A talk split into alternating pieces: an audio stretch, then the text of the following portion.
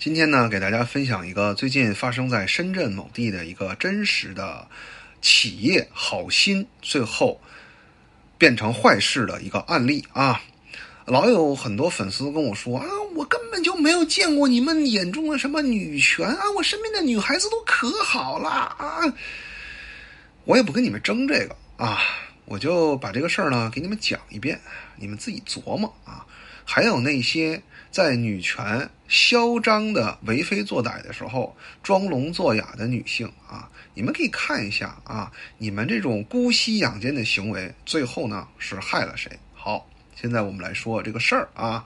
首先呢，这是某博的一位哎博主发的啊，这个事情呢，简单来说就是孩子放暑假了，公司呢出于好心自己出钱请阿姨和厨师让。在职的妈妈们可以把孩子寄托在公司里面，方便妈妈们这个更专心的上班，对吧？哎，我真的觉得这是超良心的公司啊！但是呢，现在公司面临巨额罚款，原因是什么呢？原因是公司里面有一个极端女权啊，极端到什么程度呢？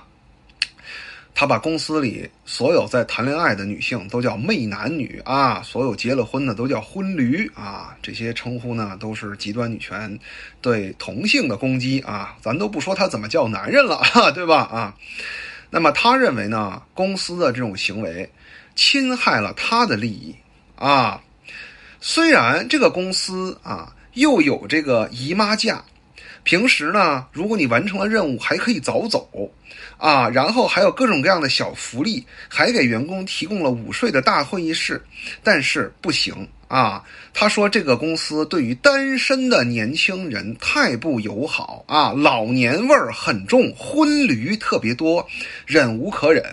那么最终呢，他找到了一个非常好的理由，就是公司没有托幼的资质，于是他非常聪明的用。这种借口，啊，不应该说这个理由合法的理由，起诉了这家公司。现在这家公司面临巨额的罚款，只能把这些啊对公司里面这些已婚妈妈们的这些福利呢，通通取消啊。当然呢，这名员工也被开除了。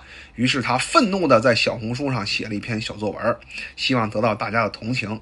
当然了，即使是在小红书这种地方，他的这种行为也招来了。痛骂啊，以至于他删帖啊，疯狂的删帖啊。那这个事呢，我觉得特别经典啊，特别经典。就是，我就说两点吧。第一，当你们身边出现这样女性的时候，那些哈哈 这个隔岸观火的看热闹的其他女性，你们有没有意识到，这样的女性是在降低所有女性的求职空间？第二。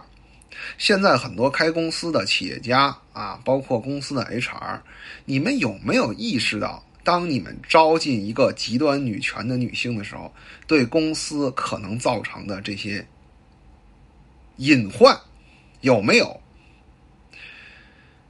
不多说了，自己想吧。